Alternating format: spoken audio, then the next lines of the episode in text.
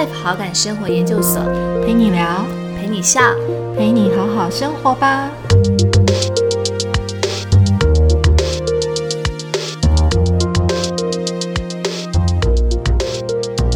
刚的隐藏牌卡说的不要常比较，这个说法虽然我觉得它很老派，你不要去比较，但是你按照自己的步骤去走啊，其实可以慢慢走到你自己的步调，跟着自己的步调走，我觉得是一件比较好的事情。我自己其实目前也在慢慢的这样走，就像我自己经营 Instagram，我觉得自己都是所谓的佛系经营，就是我没有在。想要追求什么，我就是慢慢按照我的步骤。我今天想发文，我就发文；我今天不发文，我就不发文。所以我觉得活得温暖，活得像自己就好。这这句话其实都是在告诉自己，你要怎么样抓到自己的步调，然后要怎么样让自己觉得你的步调上可以感受到你是舒服的这件事情。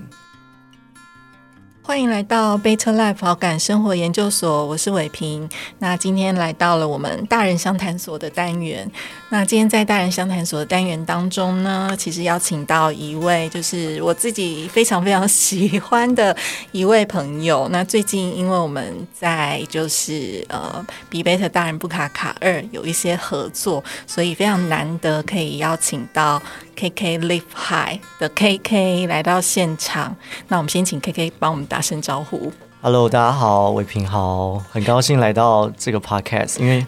好像很很久没有这种录音的感觉了。我我刚前面开始的时候，我有一点点小紧张，因为呢，K K 本身就是对于那个音乐跟电台的工作就非常非常熟悉。还还可以，还可以。对啊，因为呃，其实如果大家有关注 K K 的话，就知道说，其实他平常的时候，其实，在电台就是一个呃，就是音乐的编辑。嗯，对。然后，其实，在 I G 上面呢，就是有蛮多粉丝关注的，大概有九万多的一个。粉丝，然后所以其实如果大家有去 IG 上面就是关注还有追踪 KK 的话，就会被他非常多分享的那个影像啊，很疗愈的一种日杂风的一个影像，然后所深深吸引。谢谢。对，所以也是因为这样子的一个缘分，然后呃，这一次今年就是可以跟 KK 有这样的一个合作，就是在比贝特当然不卡卡的部分。对对，因为今年我们等于是延续了从第一代到第二代嘛。嗯。那大人不卡卡，其实它就是一个呃人生整理风格套卡。嗯。然后还有也是一个。呃，生活风格写真，对。对，所以我觉得其实蛮多，就是那时候我们其实，在设定的时候就觉得说，哎，好像其实拍卡它不一定是走插画，嗯，或者是比较神秘学的风格，对，反而是希望透过影像的部分，可以让大家其实呃，打开自己人生旅途的风景，嗯。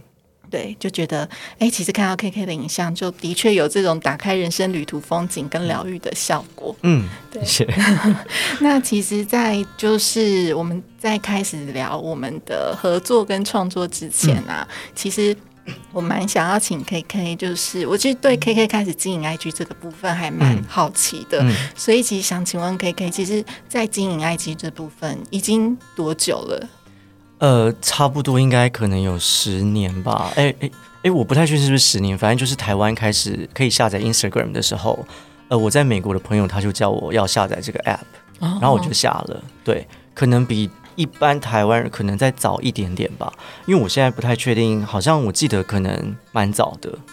对。对，十年真的很早哎，应该是十年。对啊，十年真的很早。可是你同你的朋友为什么那时候就是会很积极的叫你，就是一定要？呃，因为他他就是住在美国，然后那个时候美国刚开始大家都在下载 Instagram 这个 app 的时候，他就说你那么喜欢拍照，你就去下下看。然后，所以我就下了，然后开始就乱乱放一堆照片。对啊，嗯，所以你那个时候想到，就是现在你有这么多的粉丝，没有？因为那那那个时候其实真的是随便的照片，真的是随便，多随便，就是没有像现在，也不要说现在也不是刻意啦，但是以前真的是随性拍，就直接放了，也没有什么滤镜啊，也没有什么文字啊，都是随便的感觉。对，你最早也是用手机吗？手机也是用手机，嗯嗯，所以你最早其实就是随手拍，然后也没有调色。就是那那个时候，其实对于调色也没有太多的想法，因为刚好 Instagram 它本身就有一些滤镜，我就只有用那个滤镜，Instagram 上面的，嗯对所以就用那个滤镜，嗯然后一直到现在。对，那个时候开始，然后后来就慢慢的在更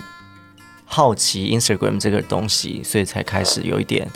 多拍一些东西跟大家分享。嗯，嗯所以其实 K K 本来其实就是很喜欢摄影嘛。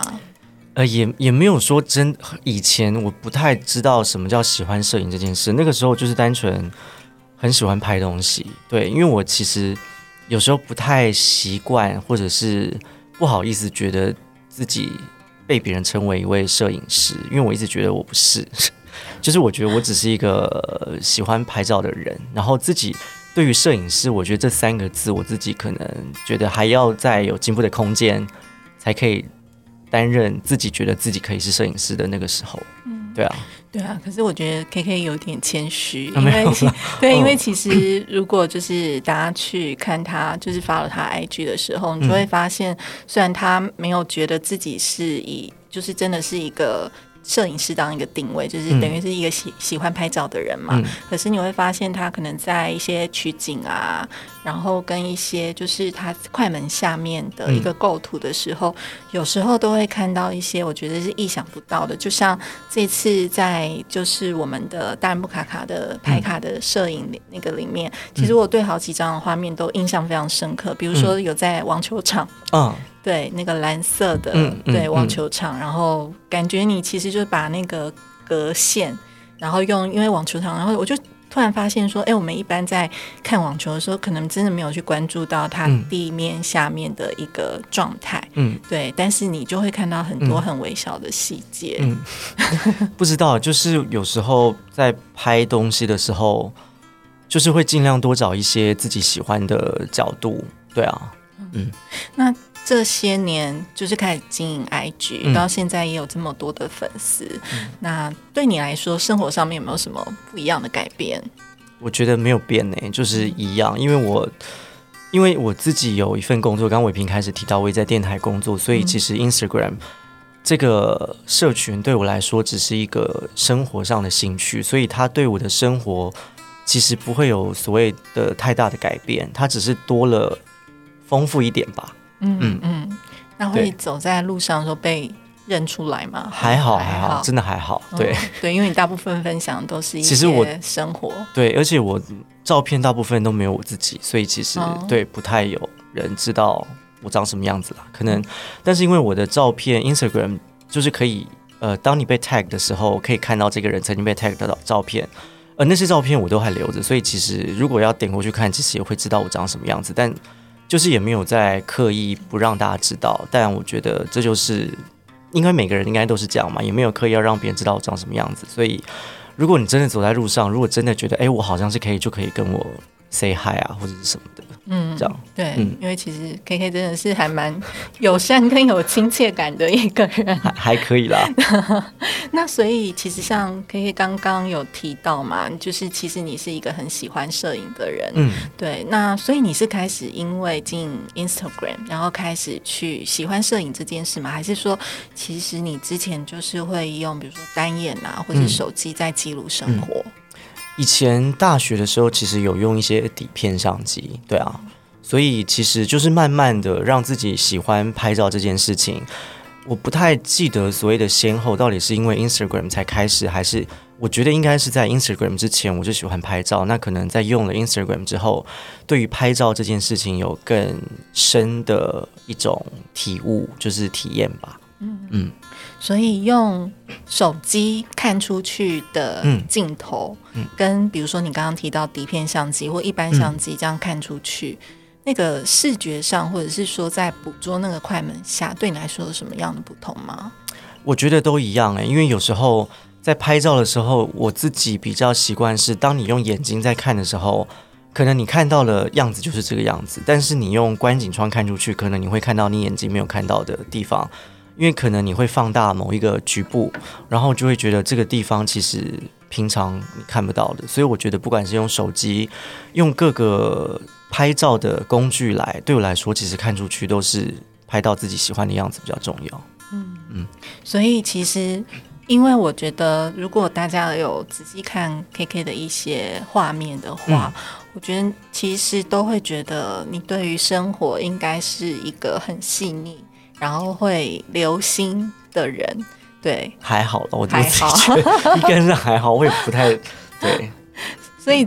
K K 在拍照上面呢、有没有自己就是比较独特的一些心法或技法？其实好像没有、欸，因为我觉得我拍照其实蛮凭感觉的，所以有人常常问我要不要去，比如说去校园演讲啊，或者是曾经有人来问线上课程，然后我那个时候都会说，其实我很难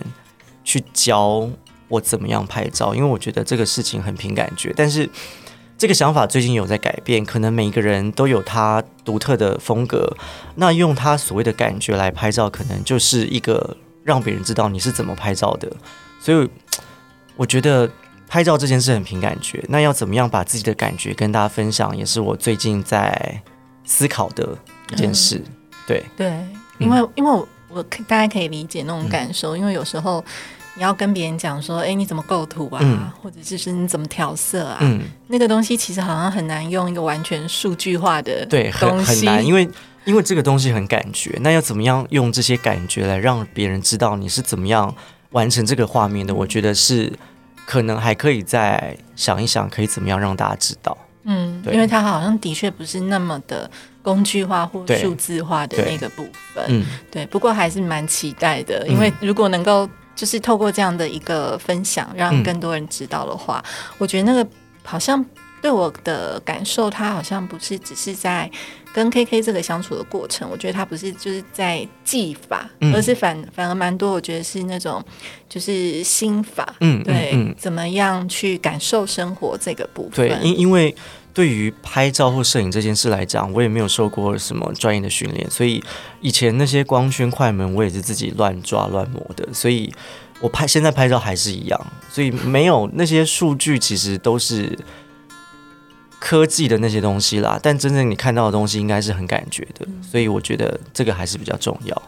这个会不会也跟其实 KK 在去年还是前年也有嗯。透过这只募资平台，对，其实也出了一个自己的摄影集嘛，摄影机，对。对，然后无题但却好喜欢的。对。对，那其实我那时候看到这个名字的时候，也觉得好酷哦，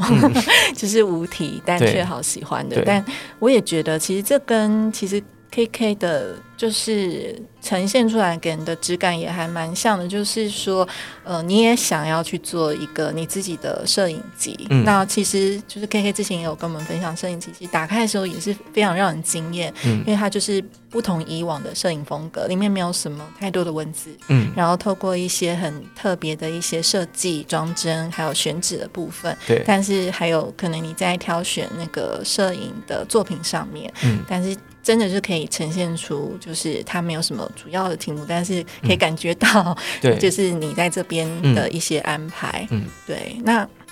这个部分跟今年我们有合作《大人不卡卡》，其实也是有一种就是风格写真的概念。嗯对，那所以其实很好奇说，K K 在规划就是这一本摄影集啊，嗯。对，当初怎么会有这样的想法？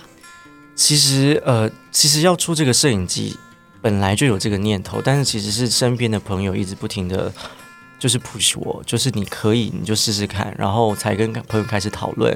这个摄影集到底要怎么样完成。那因为是一，我觉得那个时候可能就是想说就出这么一本，所以我很想把我自己很喜欢的照片就跟大家分享。然后所谓它叫无题嘛，但是但却好喜欢，就是因为我不想设定这本书叫什么名字，然后它的英文名字是 Untitled，所以它就是一个没有题目的摄影集。但是在摄影集里面，它分了非常多的篇章。我在篇章里面我也没有写这个篇章叫做什么，想说让大家在看这个篇章的时候，你就会大概知道这里是在讲什么。可能这里是蓝天，这边是海。我们大概的感觉就是你从天上上去，然后从海或是从山结束。大概就是一个这个过程，让大家自己去体验跟感受。然后，之以我之所以里面没有任何的文字，就是我不希望用任何的文字来影响你在阅读的看这个这些照片的过程。你可以看这些照片，你可以有你自己的解读，对啊，因为那是你看到、你感受到的，我不应该用我的文字来左右你的想法，那是我自己当初的想法了。对啊，但是我觉得一生可以做这样一件事情，其实是还蛮值得的。对啊，我觉得不管他的募资成绩怎么样啊，至少我觉得我做到了一件我想做的事，我觉得就够。嗯嗯，而且我觉得其实成果还蛮好的，就是实际的成果其实是真的很棒，而且重点是就真的是限量。对，就是因为我也不打算再印了，就是那时候就是大概印大概一千三百多本吧。对，我觉得这个数量对我来说已经超乎我自己预期的。对啊，其实这算是以出版来讲，算是还不错的成绩。对，那像这一次，因为在大人不卡卡，它又是另外一种摄影风格的合作。对对，那跟对 K K 来说，就是说在挑选这些影像素材上面，或者是你在对于这些影像的感受上，跟你刚刚之前提到，就是出了五题但却好喜欢的那个部分，你自己。感受上有什么样的差异吗？呃，应该就是因为如如果像刚刚说到摄影机，我会把我所有很喜欢的照片全部都拉出来，然后再把那些照片来归类到不同的主题里面。那像这一次当然不卡卡二，我觉得之前我在 po 文的时候我就有写到，它是一个所谓的对我来说是一个纸上策展的感觉。然后因为会有这种想法，是我觉得我把照片挑出来就好，然后其他呢就交给伟平跟演员来。思考这张照片适合应该对应到什么样的照片？那当初在收到呃伟平这边提供的文字，就是一百篇里面不同的文字，我是先看文字，文字我大概稍微都扫完了一遍以后，我就不看了，然后我就把我曾经输出过的所有的照片就打开，其实是一种它是有目的性，但是又是没有目的的在拉照片。嗯，我就是凭着我看了那一百个。文字的，不管是 quote，不管是京剧，不管是 action 的动作那些来看，我就是开始挑照片，对，就是以自己内心的感觉，然后就把那一百张挑出来，而且我那时候大概挑了两三百张吧，对，然后我就交给了伟平跟圆圆，让他们来挑，对，因为我觉得随着纸上策展是当你们挑出来了照片以后，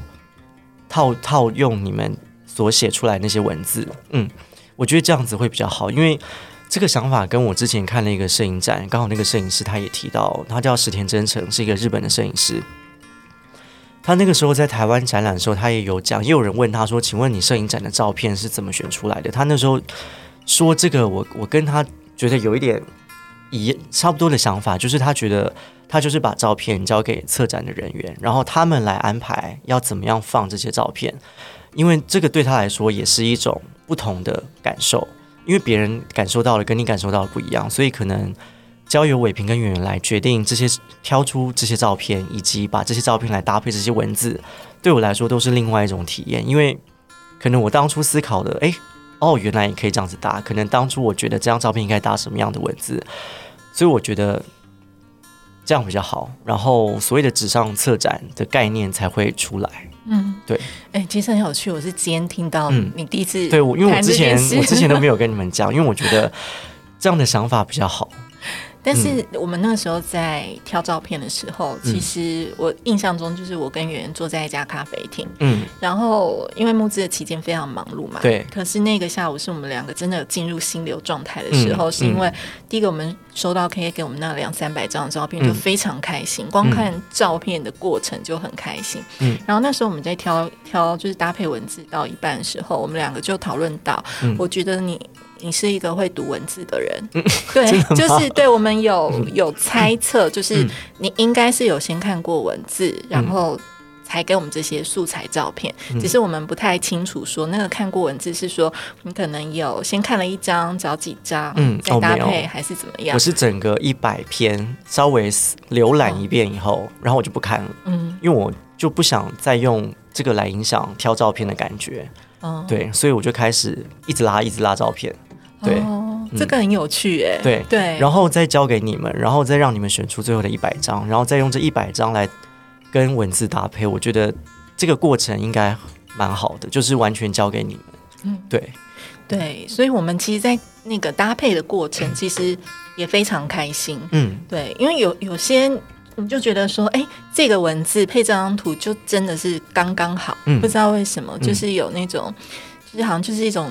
呃缘分、嗯天注定的那样子的嗯感觉。嗯对，所以其实真的非常开心，尤其听到 K K 刚刚有提到那个搭配的过程。嗯，那你在挑照片的过程里面呢、有没有就是虽然你刚刚提到，就是你就拉了一些你有感觉的进来，对那在这个拉的过程里面，有没有特别让你浮现一些什么样特别的画面，或是过往的一些回忆？呃，我觉得我找了这些照片，其实不外乎就是旅行、光影，还有一些生活上的一些角落。对我，因为我觉得这些文字搭配这些照片，应该我觉得应该是会搭，所以我才会讲到这些照片。然后，其实我觉得刚刚讲到那些旅行啊，不管怎么样，其实它都是生活上的一种。所以在挑这些照片的过程，我觉得好像在看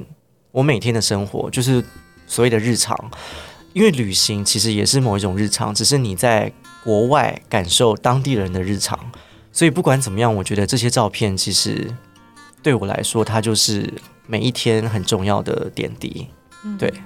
对，因为其实也的确感受到很多你生活的片段嗯。在里面，就像这几天其实你有分享了一个片段，就是你从富士山，嗯，就是那个影片，嗯就是对，然后有云啊，对对然后看到那个富士山的光景，然后觉得哇，超级疗愈的哎。对，所以其实应该有蛮多的片段在里面。那其实我觉得还蛮有趣的是，因为这一次我们在《大人不卡卡二》里面。其实那时候就有一个想法，想说，呃，因为是一百个问题金句跟提问嘛，还有影像，所以我们那时候就在想说，哎，是不是可以让 K K 进来？因为当嗯文字的部分，嗯那一百个是我们自己撰写的嘛，对，对。但是我们也在思考说，其实从每一个人的角度，比如说 K K 的角度，可能有他自己的人生智慧或哲学，那也很好奇他的。如果要自己写呃有一个专属的一个隐藏版的牌卡，嗯，那 K K 自己的人生的问题金句或提问是什么？所以其实在这一次的台卡里面有一张 K K 专属的隐藏版的部分。嗯那其实 K K 那个时候收到这个小任务的时候啊，嗯你你心里有什么样的想法吗？其实我那个时候的想法，那时候刚接到这个任务的时候，其实我应该很快，我不太确定，就把文字都写好了，我对就给伟平了。因为我那时候一想，就直接想到了大家未来会看到的那个隐藏版的文字。嗯，对，因为应该可以直接嗯那个文字，我觉得没有问题耶。对，就是呃，我我我的文字其实是。呃，他的问题是你在生活上是否花了太多时间在比较？因为我那时候第一时间想到的就是，生在这个社群媒体嗯串流的时代里面，我觉得你生活好像每天都在不停的比较，这个人的赞为什么比我多？为什么赞那么少？为什么大家可以去哪里玩？为什么我只在这里？就是不管你看到任何的照片、影像，你可能内心都会有一种为什么他可以这个样子，然后或者是为什么我怎么样怎么样怎么样？我觉得不管是生活上，不管是社群媒体，或者是你在工作上，可能也在比较。对，为什么主管对这个人好像比较好之类的？就是我觉得生活都在比较，所以我那时候第一时间我就想到了这个对问题。然后我那个时候其实的回答是，就是记得只要活得温暖，活得像自己就好，因为这个是我在 Instagram 上一直以来鼓励自己的话。然后因为这样子写，所以我才有后面接着是，呃，不为别人喜欢而喜欢，是为了自己喜欢而喜欢，就是。因为你不停的在比较，但你比较的东西是不是真的你喜欢的，其实你并不知道，你只是为了好像为什么别人比你好而你去思考这件事情。所以我觉得活得像自己是一件比较重要的事情。对，这才是我那个时候一收到任务会写出来的文字。对啊，的确很快欸，我记得没有多久就收到了。嗯对，就是然后其实那时候看到就是 K K 给我们这样的一个反馈的时候啊，嗯的确我觉得就是它还是有一种力量，就真的会让你停顿一下去想说，哎、这个问题的背后我有什么样的思考或想法？就像刚刚提到比较这件事情啊，我真的也。就是刚刚 K K 有提到社群时代嘛，嗯，那我也真的是最近，其实我觉得网络上面真的是好快，然后嗯。有时候又觉得好乱，对，然后好杂，嗯，对，就是有时候你就是每天接受这样大量的讯息，然后就像你说的，就是按赞数啊，就是所有的东西，其实或者是评论啊，嗯这些所有东西其实都是在网络上面被公开的。对，那有时候我们其实好像就是在这样子的一个社群的时代，就是被这些东西，我觉得追逐的有时候蛮累的。嗯，对，所以对啊对啊，就是真的比不比不完。因为因为像刚呃伟平讲那些，不管是评论或者是什么，有时候比如说一百个人写你的好话，你不会记住那一百个人，但你会记得写不好的话的那个人。所以我觉得这个对自己的身心灵其实好像都不是一件很好的事情。嗯，尽量放在你觉得喜欢的事情上比较重要。所以我觉得我才把这个隐藏版的文字才这样写出来。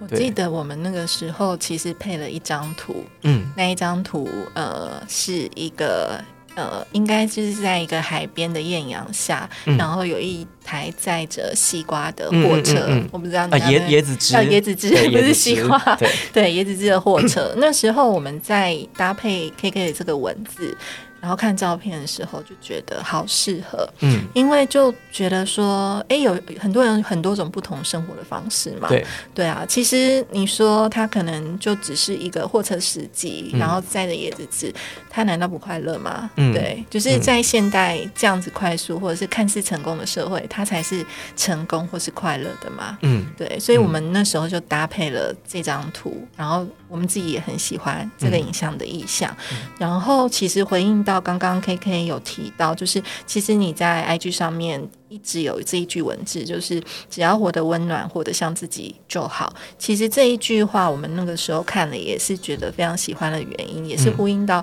这一次其实 Be Better 大人不卡卡二的主题是整理成为更喜欢的自己，嗯所以我们彼此好像都一直在谈喜欢对，自己嗯这件事情。那我印象很深刻的是，这一次在募资期间，还有一个呃，就是 KK 的粉丝吧，嗯。对他，因为后来我们才知道，哎、其实他有买你的摄影机，对，对，他嗯就特别私讯我们，就说，哎、因为有亲签卡，是不是嗯。可以请你把这一个文字。就是只要活得温暖，活得像像自己就好。就好，嗯。然后特别把它签名在那个卡片里面，因嗯为他自己很想要被鼓励，而且也是一位老师，嗯，对哦，是一位老师，对啊，哦是一位老师，嗯。对，所以那时候跟 K K 分享这个小故事嘛，嗯。我们看了自己都觉得很感动，对啊，我觉得好温暖哦。对，很温暖，就他跟你散发出来，可能想要传递给大家温暖的特质是很像的，对。那另外想请问 K K，就是说从这个影，刚刚您提到的那个问题，嗯京剧跟提问，嗯如果说要延伸推荐一本书嗯，的话，你有想过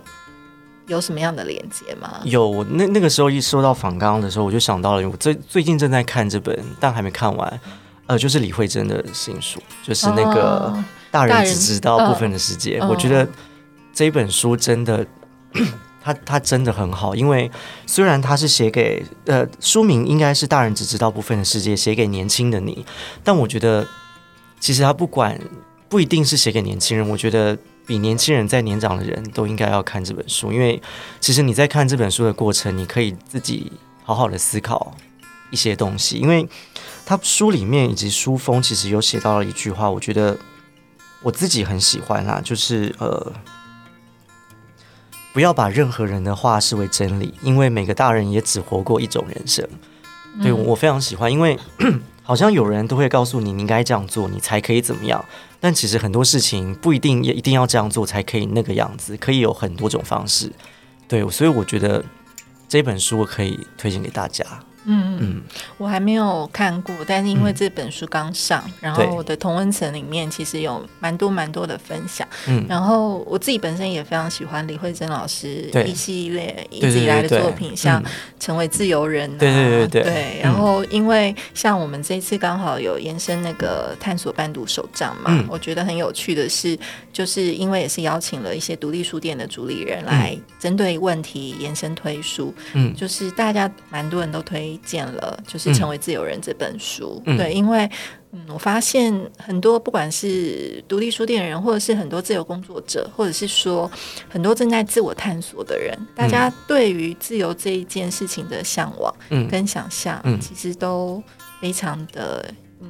就是呃需要一点勇气，嗯。但是又呃也想要在那个路上迈进。对，对，我懂，完完全懂。对啊，那也想问一下，K K，、嗯就是这次我们在合作，就是《对大人不卡卡二》的这个过程，有没有什么让你觉得印象很深刻的事情？我觉得挑照片吧，因为很久没有再好好的看自己的照片了。然后，其实我觉得我的拍照自己在看，因为我不会，我不是一个写日记的人，但我觉得我看那些照片，我觉得那些就是我的日记。对，嗯这个是因为我觉得挑照片是一件很幸福的事情，可以好好看自己以前的照片，哎、觉得哎呦怎么以前拍这样，或者是觉得自己以前可以拍到自己现在还喜欢的照片，我觉得是一件很好的事情。因为现在有时候看以前的照片，都会觉得以前好像不应该那样拍啊，或者是怎么样。对，这个是其一。然后其二是我觉得伟平跟圆圆是一两位真的好好好好的人，因为因为因为其实那那个时候，当初在收到信的时候，我好像我记得。好像第一时间可能比较忙，没有回到信，然后又再收到了伟平的信，然后那个时候再回复以后，我就觉得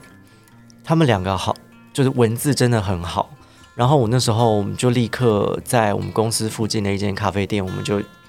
直接讨论这个合作案。然后在那天结束之后，我就立刻决定了要合作这件事情，因为我觉得他们真的是两个好有热诚的人。就是比如说在合作的过程，跟其他人合作的过程，其实有时候可以知道这个人你会不会喜欢，或者是会不会想要再继续合作下去。但我觉得伟平跟圆圆他们就是两个很好很好的人，然后那个热心跟热忱是让我想要立刻合作的对象。对、哦，啊。你不要这样讲，我真的快想哭了。没有，因为最近工作压力太大我。我我懂那个募资的压力，我懂，因为我之前在募资在募资书的时候，其实有一段时间我去看了身心科，就就是某一种哦、的的，就是那那个叫什么自律神经失调嘛，嗯。就是因为压力太大，嗯。然后那时候就是有点肠胃的问题啦，其实不是什么大问题，但是连肠胃的问题，然后医生怎么样看都看不好，然后医生就说你要不要看身心科，然后没多久就好了。嗯，对对对，我所以我懂那个募资之期间的压力。阶段性压力没有，我觉得那个感动是说，嗯，能够被人家感受到，嗯。就是这种我们想要做这件事情，很努力做这件事的那个，对、嗯的那种感觉，嗯然后觉得一切都值得了。嗯今天听到 K K 这样说，对啦，其实是希望，因为我们在做这件事情，其实真的是有一些起心动念，嗯嗯，对，嗯是有一些一点点理想性在嗯这个里面。对，所以只要每次有收到一些回馈啊，比如说就像我们之前做了第一代大人不卡卡，才知道说、哦，原来真的有心理师在使用、欸，哎，嗯。原来真的有老师在使用。嗯。就是只要想到说这个东西它能够被一个助人工作者，嗯。然后带到一个场域，然后能够有一些间接的正面影响力，可嗯能不会是非常非常大，可是它能够有一些正面的影响力的时候，我们都会觉得非常开心能做嗯这件事情。嗯，对，就真的很谢谢 K K，没有没有没有没有，应该的。眼眶泛泪。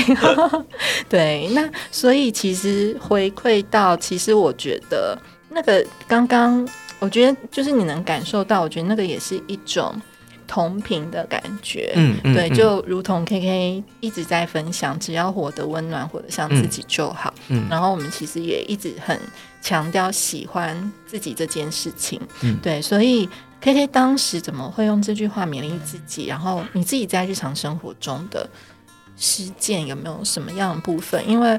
我相信你的粉丝或者是喜欢大人不卡卡的人。他们应该也曾经跟我们一样迷惘，嗯或者是在成为大人这条路上有很多他自己的困惑。呃，关于这句话，其实我觉得我自己还是也在走往这条这一句话的那条路上，因为我觉得要活得像自己，其实是一件我觉得不太容易的事情。因为到底要怎么样像自己？因为自己，我相信大家都应该会探索。然后我自己其实也在学习，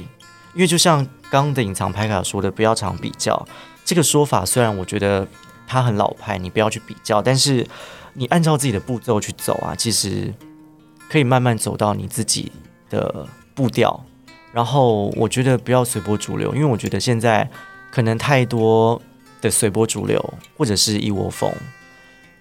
跟着自己的步调走，我觉得是一件比较好的事情。我自己其实目前也在慢慢的这样走，就像我自己经营 Instagram，我觉得自己都是所谓的佛系经营，就是我没有在想要追求什么，我就是慢慢按照我的步骤。我今天想发文我就发文，我今天不发文我就不发文。所以我觉得活得温暖，活得像自己就好。这这句话其实都是在告诉自己。你要怎么样抓到自己的步调，然后要怎么样让自己觉得你的步调上可以感受到你是舒服的这件事情，我觉得那样就好了。我觉得那样可能就已经走在往这这句话的路上了。对，我觉得这个很棒，而且刚刚你的分享让我回想到我自己想要从这个部分的回馈是，我觉得对自己诚实也很重要。对对，就是因为我觉得。以前我们好像常常很容易被很多东西框架住或限制住，或很在意别人的眼光。对对，然后因为太在意别人的眼光跟期待，有时候你会比较忽略你自己内在真实的那个声音。对，所以其实这几年我自己也在练习的那件事情是对自己诚实。对我觉得有时候，嗯，对自己诚实，你才能够去真的去重视你自己。心里面那个真正内在的渴望，对。对，我觉得诚实很重要，对，很很重要，对，所以刚刚 K K 的分享也让我就是回应跟联想到这一块，对，觉得还蛮开心的，对，那就是最后我想要。帮听众朋友问一个小问题，就是说，可能很多朋友一样很喜欢，就是摄影啊，用摄影写日记或是记录生活。嗯，那这个部分，K K 有没有自己的一些小 paper？其实我觉得，关于记录生活或是拍到一些自己喜欢的照片，我觉得啊，就是多走、多看、仔细观察，因为这这这个听起来很简单啊，因为。我觉得在你拍照或者是散步的过程，你不管怎么样，你可能常常会走同一条路，同一条路你就会觉得好像很无聊。但是你在走同一条路的路上，你如果左转了一下，你可能会看到一些不一样的风景，或是不一样的别人的生活的日常。然后，其实在我觉得这些牌卡里面呢，我自己有想到一个我自己很喜欢的，它应该是京剧，对，就是呃。要怎么样找到创作上的灵感，或者是找到生活上怎么样美好的事情？其实我这个京剧我自己非常喜欢，是呃美到处美是到处都有的。对于我们的眼睛，不是缺少美，而是缺少发现。所以其实那些美它一直都在，然后只是你可能没有留心，或者是不小心错过了。所以我觉得。这些，当我就像我在拍照那些我自己很喜欢日常，或者是当我拍出来别人也很喜欢的这些日常，其实我觉得它就是他们其实一直存在那边。那你只要慢慢走，慢慢看，一定都会看到这些我觉得很美的事情。嗯，对，对啊，很喜欢你最后的分享。的确，我觉得生活中不是缺少美，而是缺少发现。就是当自己有时候暂停一下。然后再用自己的心，然后去多观察，你会发现，其实很多东西它本来就存在，只是你没有看见或发现而已。对，好，那最后最后就是想要问 K K，就是说，因为我们是贝特 Life 好感生活研究所，那对你来说，什么是好感生活？你会怎么实践？呃，这这个其实我那个时候看到访刚在想的时候，其实我那时候只想到很简单的事。其实做自己喜欢的事情，就是好感生活。嗯，但是这个自己喜欢的事，前提是你不要影响到别人。就是你觉得自己舒服，那也回应到我自己喜欢的一句话，或者像自己回的温暖就好。其实这些就是做自己喜欢的事，那它就是所谓的好感生活。那既然要怎么实践呢？就从日常开始实践，因为。刚刚说到的所有事情都围绕在日常的点滴，不管是旅行，不管是散步，不管是你听音乐、看电影，这些都是日常。所以我觉得从日常开始实践，你从日常开始找到生活上你不曾发现的美，我觉得就是一件很好的事情。对，这也回应到最后我们排卡里面，其实问题、京剧跟嗯练习对。那为什么要设计练习这件事情？就是觉得说，有时候我们可能没有办法一下子就改变很多，嗯，或者是你的人生一下子就可以一下进步，嗯，但是就是为行动，对。对，就是从一点一点、一点一滴，然后从日常生活里面点点滴滴，去做一些小小的行动或改变。那这些东西其实每天累积起来，你再回头看，你会发现，哎、嗯。其实你已经跟可能一年前或者三个月前的你嗯已经蛮不一样的了。对对对啊，嗯我觉得收获好多。做这一次的合作，就是不管看了这些文字以及搭配的照片，我觉得对我来说都是另外一种成长。